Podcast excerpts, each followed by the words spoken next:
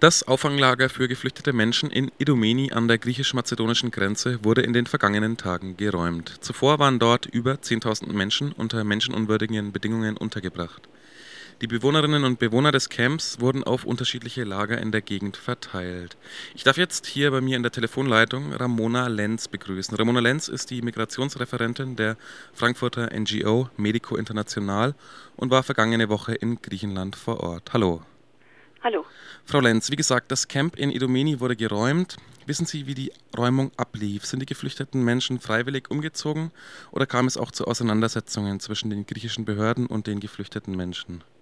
Also wie man hört, ist es gewaltfrei gelaufen, aber das ist natürlich auch eine Definitionssache, denn die Leute wurden auch in den Tagen vorher nicht mehr mit Essen versorgt und mit Nahrung versorgt. Äh, die Helferinnen und Helfer, die vorher immer reingekommen sind, wurden nicht mehr reingelassen, sodass die Leute ausgehungert wurden und dann eben in die Busse gestiegen sind. Jetzt heißt es ja, dass zuletzt noch ca. 8000 Menschen in Idomeni auf einen Grenzübertritt in Richtung Mazedonien gewartet haben sollen. Wohin haben denn die griechischen Behörden die Geflüchteten gebracht? Also erstmal ist inzwischen bekannt geworden, dass von diesen über 8000 nur 3000 umverteilt wurden. Die anderen 5000 sind in die Wälder rund um Idomeni verschwunden. Manche werden versuchen, auf illegalen Wegen jetzt weiterzukommen. Ja, also nur 3000 wurden jetzt auf Ausweichlager verteilt. Ähm, die meisten Ausweichlager befinden sich rund um Thessaloniki in Industriebrachen.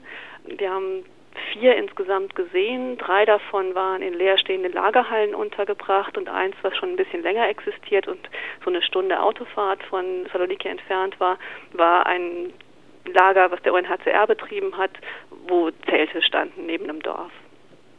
Sie haben jetzt diese neuen Flüchtlingslager besucht. In welchem Zustand befinden Sie sich denn? Können diese neuen Lager eine menschenwürdige Unterbringung überhaupt garantieren?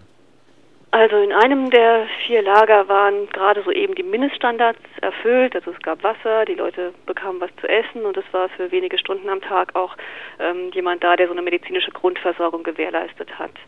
Das war in den drei anderen Lagern alles nicht der Fall. Also in dem ersten Lager, das wir gesehen haben, war zu wenig Wasser da und sind Leute auf der Landstraße begegnet, die mit großen Kanistern unterwegs waren, um irgendwo Wasser zu besorgen.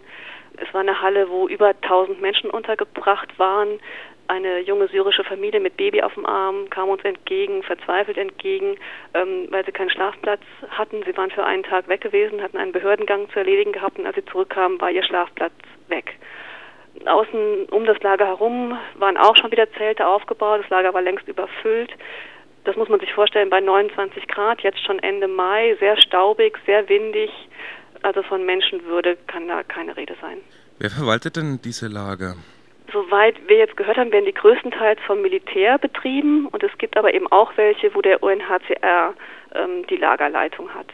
Und das hatten, da haben wir eins von gesehen und drei militärbetriebene Lager. Wir waren in diesen drei Tagen unterwegs mit dem Moving Europe Bus, sind von Lager zu Lager gefahren und haben gesehen, wie es den Leuten geht und was sie brauchen. Und als wir festgestellt haben, in einem Lager bekommen die Menschen gerade seit 24 Stunden nichts zu essen und das, was sie bekommen haben, war ein Croissant, ein trockenes und äh, Leute mit Diabetes und Kinder brauchen eben dringend auch was anderes, sodass der Moving Eurobus beschlossen hat, jetzt ähm, Tomaten zu kaufen und Äpfel zu kaufen, damit die Leute auch mal was Frisches zu essen bekommen. Das ist ein großes Problem in den Lagern, dass die einfach wirklich schlechtes Essen bekommen. Und wenn die sich darüber beklagen, hat das nichts mit hohen Ansprüchen zu tun, sondern das Essen ist eine Katastrophe und macht die Menschen krank.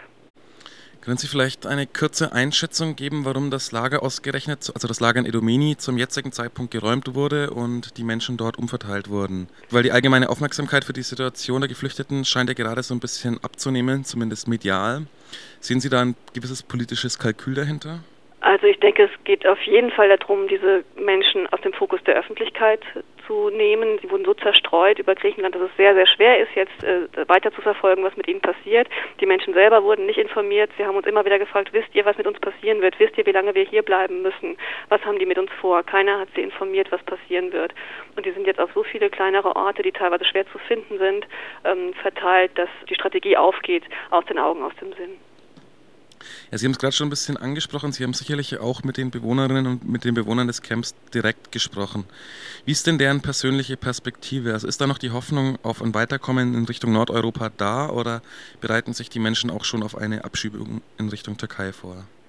Ach, es gibt da alle möglichen Aussagen. Es gibt auch die Aussage, okay, jetzt haben wir immerhin mal ein Dach über dem Kopf. also nicht mehr dieser Matsch wie in Idomeni. Man muss sich vorstellen, dass ein Großteil dieser Lagerbewohner Kinder sind, teilweise sehr kleine Kinder, Babys und Kleinkinder. Aber die allermeisten haben gesagt, Idomeni war besser. Wir wollen zurück nach Idomeni. Hier gibt es nichts, niemand, der uns hilft, niemand, der mit uns spricht. Keiner möchte wissen, wie es uns geht. Und es gibt auch Leute, die gesagt haben, wenn hier in den nächsten Wochen nichts passiert, dann gehen wir zurück. Dann gehen wir zurück in die Türkei, zurück nach Syrien. Hier kommen wir nicht weiter. Ja, wenn wir jetzt nochmal auf das geräumte Lager in Idomeni blicken, das hat ja zu Hochzeiten mehr als 10.000 Menschen sogar beherbergt und das ohne nennenswerte staatliche Infrastrukturen. Insofern muss es in diesen Lagern ja auch eine gewisse Form der Selbstorganisierung der Geflüchteten gegeben haben. Konnten Sie solche Formen der Selbstorganisierung beobachten bei Ihrem Besuch? Also in diesen Lagerhallen äh, nicht. Das ist auch noch zu früh vermutlich. Die sind ja wirklich erst vor kurzem entstanden. Und das Problem der Menschen dort ist auch, wie wir festgestellt haben, dass nur wenige überhaupt Englisch sprechen, sich verständlich machen können. Ähm, die haben richtig verloren, die Leute, die sich nicht äußern können. In dem UNHCR-Lager, was wir gesehen haben, was schon ein bisschen länger existiert, da haben wir jemanden getroffen, den wir schon aus Syrien kennen. Wir unterstützen dort, also Medico unterstützt dort die Jafra Foundation, die palästinensischen Flüchtlingen hilft, die dort eingeschlossen sind in Damaskus. Und ein junger Mann ist äh, schon vor einiger Zeit Zeit auch aus Syrien dann selber geflohen, der vorher für die Jafra Foundation gearbeitet hat, ist in den Libanon gegangen für zwei Jahre, hat dort weitergemacht, äh, mit Flüchtlingen, für Flüchtlinge gearbeitet und ist schließlich aber dann auch geflohen, ähm, nach Edomeni gegangen, hat dann dort wieder gesehen, es passiert so wenig mit den Kindern und Jugendlichen und hat angefangen mit denen zu arbeiten, hat äh, mit denen gespielt, hat denen irgendeine Form von Bildung angeboten, einfach eine, eine Struktur im Tag angeboten.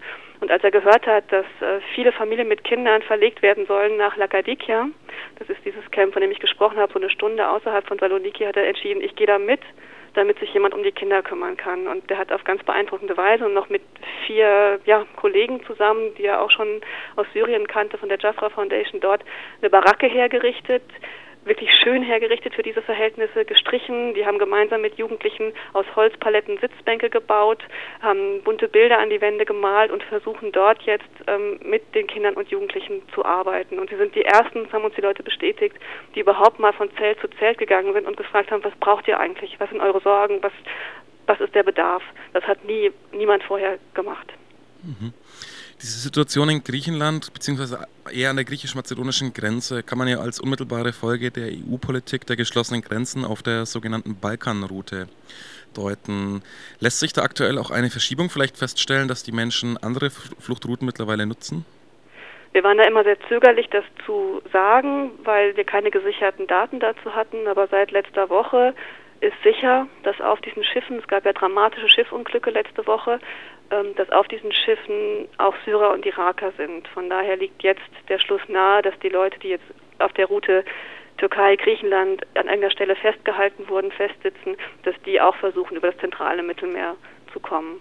Also es ist ähm, davon auszugehen, dass die Route sich verschiebt. Okay, jetzt vielleicht noch abschließend die Frage, welche Forderungen stellen Sie als aktive NGO denn im Bereich Flucht und Migration an die europäischen Behörden? Also diese Lager dürfen nicht auf Dauer ausgerichtet sein, denn das ist kein Leben, was diese Menschen dort gerade mitmachen. Und zum anderen, diese Leute versuchen verzweifelt über Skype sich zu registrieren bei den griechischen Behörden, teilweise seit Monaten und kommen da nicht durch. Und diese Registrierung ist die Voraussetzung dafür, dass sie überhaupt Asyl beantragen können, dass sie Familienzusammenführung beantragen können. Wir haben mehrere Familien getroffen, die schon Angehörige in Deutschland haben, also wirklich Kernfamilien, wo der Vater schon hier ist und die Familie noch dort ist. Ähm, und das muss funktionieren. Den Leuten muss dieser Zugang verschafft werden. Die sitzen dort, man hört überall in den Lagern so ein Bling, Bling, weil die versuchen permanent bei Skype durchzukommen und es gelingt ihnen nicht.